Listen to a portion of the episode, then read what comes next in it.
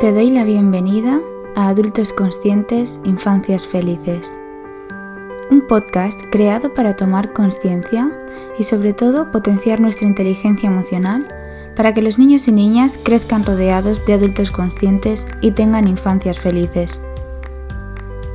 Yo soy Marta y espero que este podcast aporte bienestar a tu casa o a tu aula. Episodio número 3.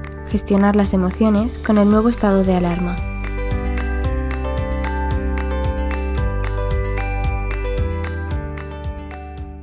Hola, ¿cómo estáis? Bueno, hoy subo el episodio con un poco de retraso porque ayer estuve todo el día en el sofá porque me he constipado y tenía una voz como para grabar un podcast. Pero bueno, vamos a hablar de cómo gestionar las emociones con este nuevo estado de alarma en el que acabamos de entrar ahora eh, a finales de octubre del 2020. Hace poco hice una encuesta por Instagram y os preguntaba qué emociones habíais estado sintiendo eh, con este nuevo estado de alarma y si esto os estaba afectando de manera negativa a vuestra vida. Y bueno, pues a la mayoría sí que os está afectando y además eh, estáis sintiendo como mucha rabia, frustración, tristeza. Son todo emociones no negativas, porque las emociones no son ni positivas ni negativas, pero sí que a la larga pueden afectarnos de manera negativa en nuestra vida. Aunque luego hablaré un poco más profundamente de esto. En el primer confinamiento hubo todo tipo de reacciones emocionales para las diferentes personas, pero mucha gente lo vivió como una oportunidad pues para descansar del trabajo, para disfrutar de los niños en casa, para no tener que bueno, todo esto la gente que tuvo que estar confinada. Hubo personas que por suerte o por desgracia tuvieron que salir a trabajar en esas condiciones y lo pasaron realmente mal. También hubo mucha sensación de miedo por esta incertidumbre que crea una pandemia o un virus que, con el que muere muchísima gente, ¿no? Y ese estado de alarma en el que todos tenemos que estar encerrados en casa porque si no corre riesgo nuestra salud. Yo la verdad es que me lo viví desde casa, no pude salir porque yo era una persona de riesgo aunque no era de las principales, pero sí que tenía las defensas muy bajas por el tratamiento y no podía salir prácticamente a nada, solo salía para ir al hospital y ya está. Pero bueno, muchas personas sí que se lo vivieron con ese miedo y con un poco de angustia, el hecho de no poder salir. Eh, yo recuerdo cuando salí por primera vez, entonces eh, quise ponerme peluca porque eran de los primeros días que yo había me había rapado la cabeza y quise salir con peluca porque, bueno, pues este cambio para mí fue bastante duro.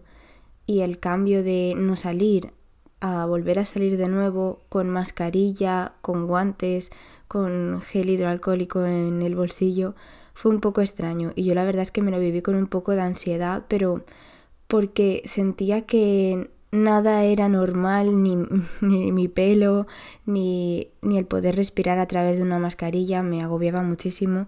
Entonces ahí sí que noté, noté más el desconfinamiento que el confinamiento, porque yo la verdad es que soy una persona bastante casera y el hecho de que me encierren en casa me supone un problema no poder salir cuando yo quiera, pero tampoco me lo viví con muchísimo agobio. A lo que quiero ir es que no podemos vivir siempre con miedo, con ansiedad. Sí que es verdad que todas estas emociones tenemos que abrazarlas que es, siempre lo digo, es el primer paso para gestionar las emociones, es abrazarlas, darle las bienvenidas. Nos guste más o nos gusten menos, esas emociones tienen que ser bienvenidas a nuestras vidas, porque son nuestras, es lo que estamos sintiendo y ya está. No hay que darle más vueltas ni juzgarlas. Son las que estamos sintiendo y debemos abrazarlas para después saber qué hacer con ellas. ¿Y qué hago yo con las emociones y qué recomiendo a la gente que haga? Además de aceptarlas, analizarlas un poco, ver de dónde vienen, qué sensaciones producen en nuestro cuerpo y en nuestro estado anímico y ver cómo podemos eh, reconducirlas para que no nos acaben afectando de manera negativa. Está bien sentir un agobio cuando sales a la calle por primera vez después de tanto tiempo, pero que eso no derive en una ansiedad por salir a la calle o en una agorafobia o algo de eso. Que si luego deriva, pues no pasa nada. Siempre hay tratamientos y terapias que nos ayudan a gestionarlo. Pero muchas veces podemos entrenar nosotros y saber autogestionarnos y autorregularnos.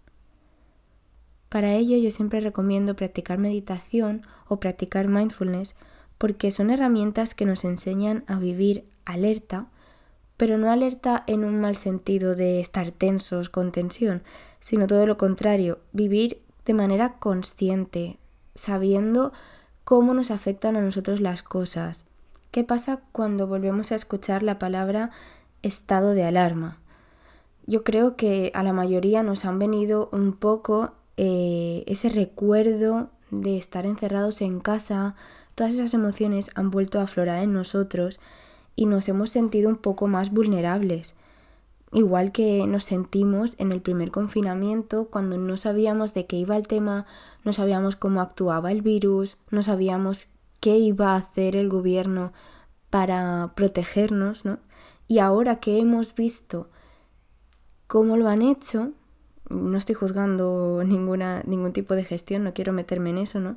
Pero ahora que ya sabemos lo que nos puede venir encima, aún nos agobiamos más, porque ya sabemos lo que es estar en casa encerrados, ya sabemos lo que es eh, una crisis económica que ha venido con este estado de alarma y con este coronavirus, ¿no? Todos estos sentimientos se están volviendo a aflorar en nosotros. Y aunque ahora veamos que no va a haber confinamiento, de momento, mm, ya veremos lo que pasa, no podemos predecir el futuro, pero bueno, aún así sí que tenemos que lidiar con esa incertidumbre de qué va a pasar, qué va a pasar conmigo, qué va a pasar con mis hijos, qué va a pasar con mi trabajo, con mi estabilidad económica. Todos, absolutamente todos, estamos pasando por esto. Todos hemos tenido alguna dificultad que otra desde marzo que empezó todo esto. Todos hemos tenido algo con lo que lidiar.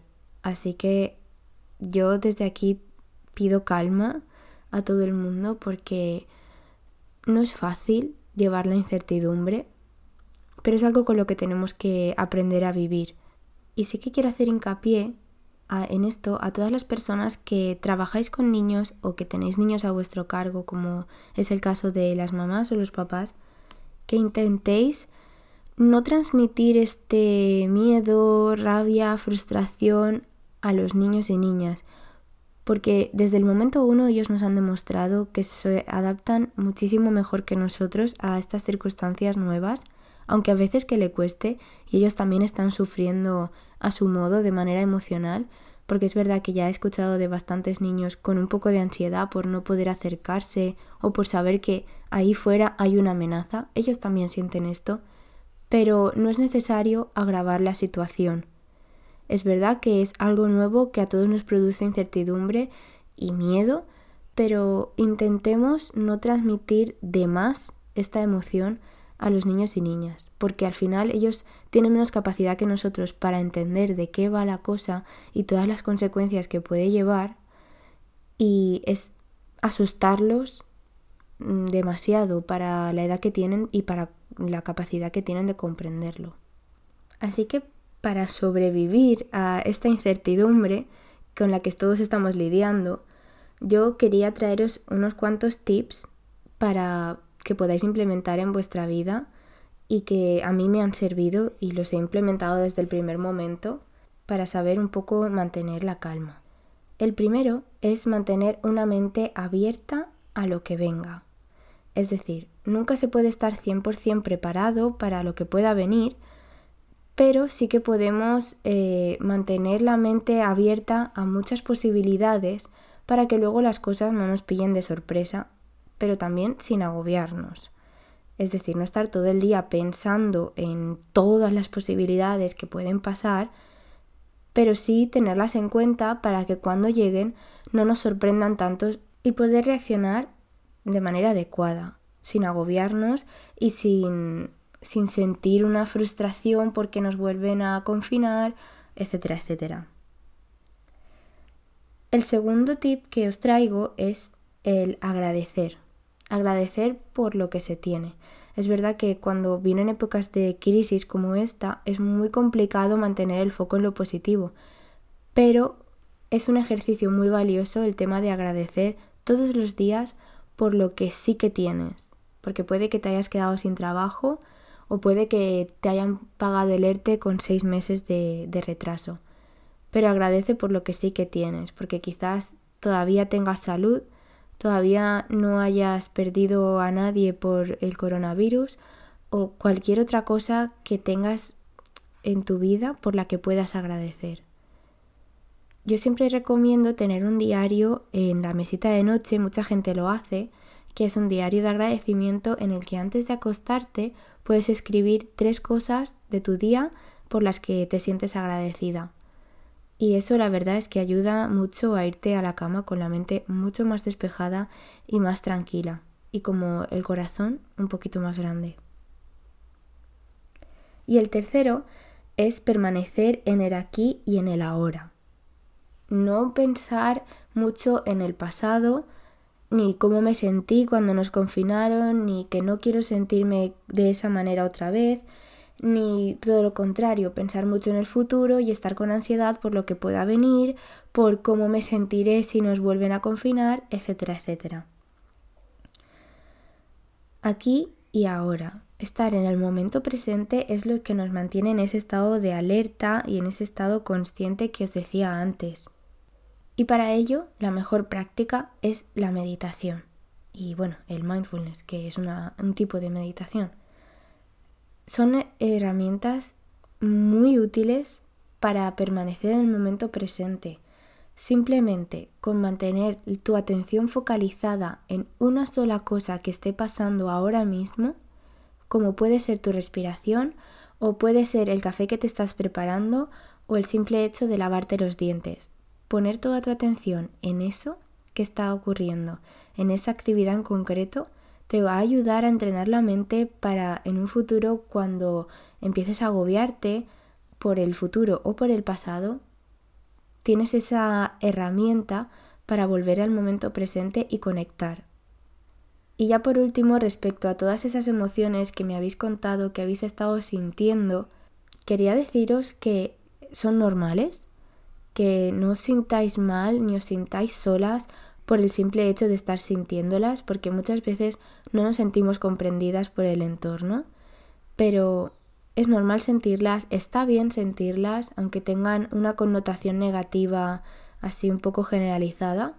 Está bien que sintamos rabia, tristeza y frustración, permitidla, abrirle las puertas y dejar que se marchen cuando, cuando sintáis que ya no os sirven de nada.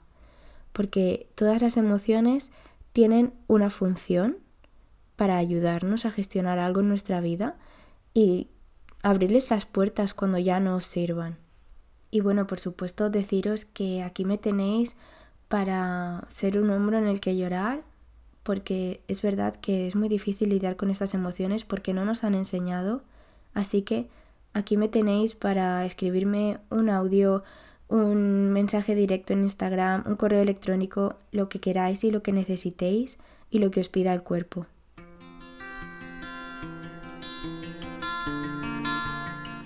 Hasta aquí el episodio de hoy. Espero que te haya gustado. Compártelo con aquellas personas que sepas que les va a ayudar. Entre todos podemos crear cada vez más infancias felices. Si tienes algún tema que te gustaría que tratas en próximos episodios, puedes escribirme por Instagram en arroba marta.educadora emocional o bien puedes dejarme un correo electrónico en info arroba martaeducadoraemocional.es o también puedes dejarme un comentario en la web. Me encantará leerte. Te invito también a que te unas al grupo de Facebook del podcast para que puedas compartir con otros adultos conscientes tus dudas, bloqueos o experiencias. Hasta la próxima semana.